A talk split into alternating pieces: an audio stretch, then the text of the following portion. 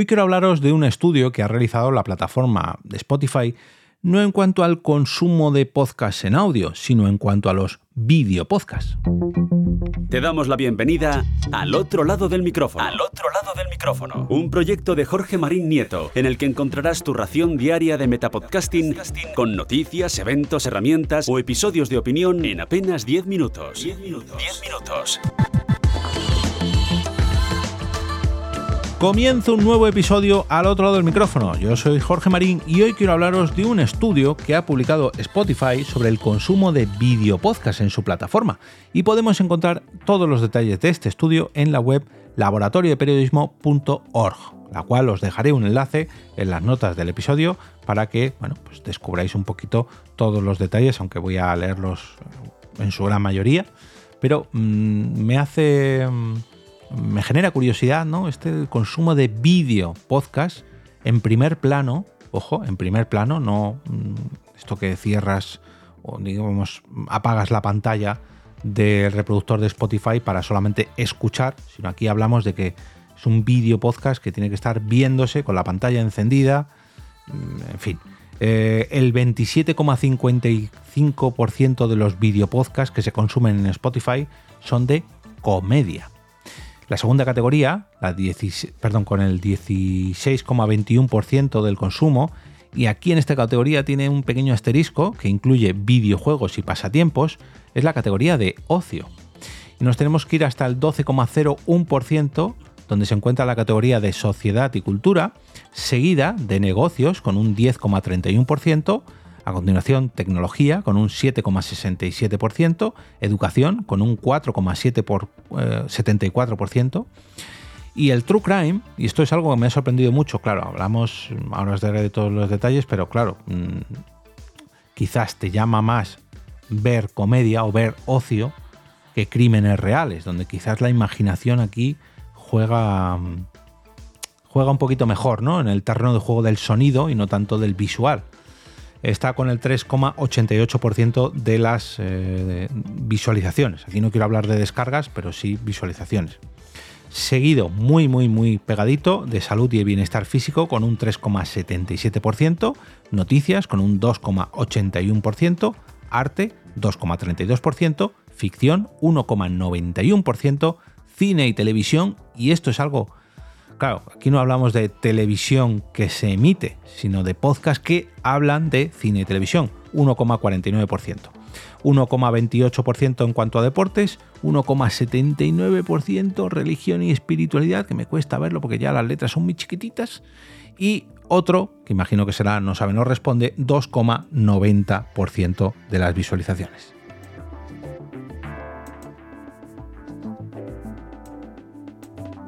Disculpad, que tenía que mm, pegar un pequeño traguito de agua que no me da la garganta. Y ahora sí, vamos a leer el estudio publicado por eh, laboratorioperiodismo.org. Quiero aprovechar que ya que nos han traído este pequeño estudio mm, de Spotify, pues hombre, qué menos que recomendar su podcast, El futuro de periodismo, el cual podéis encontrar en todas las plataformas, publicado por Laboratorio del Periodismo. Se trata de un podcast de Laboratorio de Periodismo de la Fundación Luca Etena, en el que se abordan claves para entender presente y futuro de la industria de los medios y del el periodismo, con entrevistas y recomendaciones. Eh, vamos ahora sí al post que os decía, que dice lo siguiente. Un nuevo estudio de Spotify, realizado a una muestra de 1.400 suscriptores de pago, ojo, pone sobre la mesa algunas de las nuevas tendencias que está viviendo el podcasting, entre ellas una creciente preferencia sobre el uso del vídeo en los podcasts.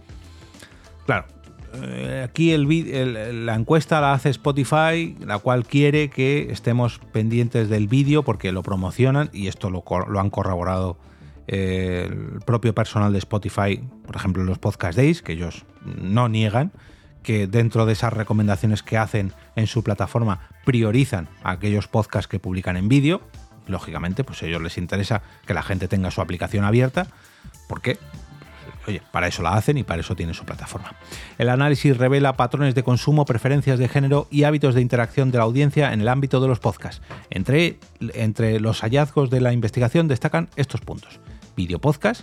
Los videopodcasts están ganando popularidad en diversas categorías.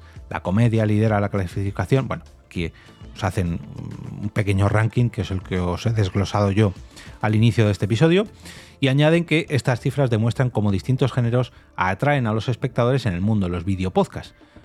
Como os he leído antes, digamos que el mayor porcentaje es un cuarto del total, un 27,55% en el, en el caso de, la comedia, pero tampoco es que haya una diferencia, quiero decir, no hay un 80% de una categoría que se lleve eh, el, la gran, el gran trozo del pastel, ¿no? Es un 27,5%, bueno, un cuarto de la audiencia. El horario preferido para los videopodcasts. La audiencia tiende a escuchar solo el audio de los videopodcasts entre la 1 y eh, la 1 al mediodía y las 5 de la tarde, por la tarde y noche, desde las 6 hasta la medianoche, los usuarios prefieren una experiencia visual más inversiva, optando así por los videopodcasts, por ver los videopodcasts. Em, las fluctuaciones en el descubrimiento de programas. El estudio muestra que los oyentes son más propensos a empezar nuevos programas en enero, marzo, julio y octubre, coincidiendo con los eventos de inicio de temporada y comienzo de ciclos como el Año Nuevo o el verano.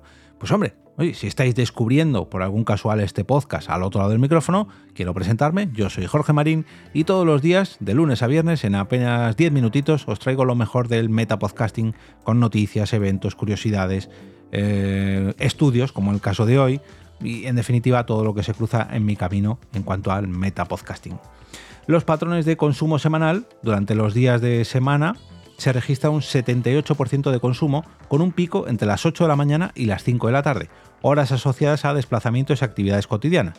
Los fines de semana el consumo aumenta alrededor de las 11 de la mañana y el mediodía, con picos más pequeños durante la noche. Imagino que será cuando la gente se va a dormir. Mm, las preferencias de género según el momento del día. Los géneros como religión, espiritualidad, arte, historia y bienestar físico tienen una mayor audiencia en las mañanas y altas horas de la noche. Por otro lado, las categorías como ocio y niñez y familia experimentan un aumento durante la tarde. Bueno, quizás es que eh, por la mañana y por la noche no hay niños, pero sí por la tarde. Entonces ahí pues, conviene escuchar podcast para todos los públicos. Se me ocurre, ¿eh? esto es una suposición mía. Las interacciones del oyente y la personalización un 73% de los oyentes expresó interés en interactuar más con los presentadores de podcast. Por ejemplo, las preguntas personalizadas en Spotify tienen 8,7 veces más probabilidades de recibir una respuesta. Por cierto, he cambiado la pregunta mm, predefinida que podéis encontrar si me estáis escuchando en Spotify. Podéis dejar unos comentarios allí respecto a cada uno de estos episodios he quitado la típica pregunta que te propone Spotify y ahora la he personalizado un poquito más.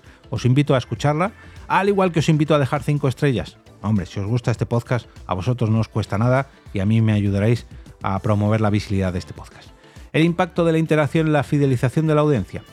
Los oyentes que interactúan con las funciones del podcast, como secciones del tipo preguntas y respuestas, la que os acabo de hacer referencia, consumen 2,35 veces más horas del programa al mes que aquellos que no interactúan. Pues hombre, si eh, interactuáis 2,35 veces más horas de este metapodcast, yo estaré requete encantado. En cuanto a las fuentes de descubrimiento de podcast, mira, aquí os recomiendo que escuchéis los episodios que hago todos los lunes donde os recomiendo a otros otros podcasts en mis lunes podcasteros. Mira, justo. Las recomendaciones de los creadores favoritos son la principal fuente de descubrimiento de nuevos podcasts con un 54%, seguidas de las recomendaciones de amigos y familiares. Hombre, yo soy podcaster, pero también puedo ser vuestro amigo, familiar solamente de unos poquitos, hombre. Y la exploración en Spotify con un 50%. En el anterior caso, las recomendaciones de amigos y familiares, 53%, eh, y la exploración en Spotify un 50%. Las redes sociales también juegan un papel importante, especialmente entre la generación Z. Y en cuanto a este estudio, se ha realizado eh, analizando la contribución de cada género al consumo total de video podcast y la tasa de consumo por hora en diversos periodos a lo largo de todo el año 2023.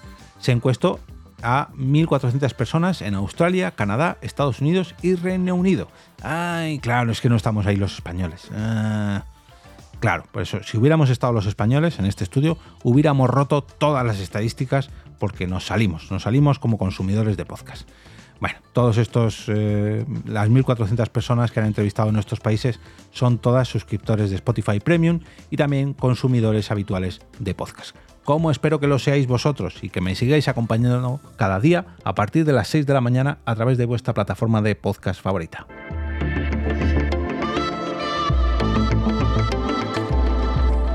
Y ahora me despido y como cada día regreso a ese sitio donde estáis vosotros ahora mismo, al otro lado del micrófono.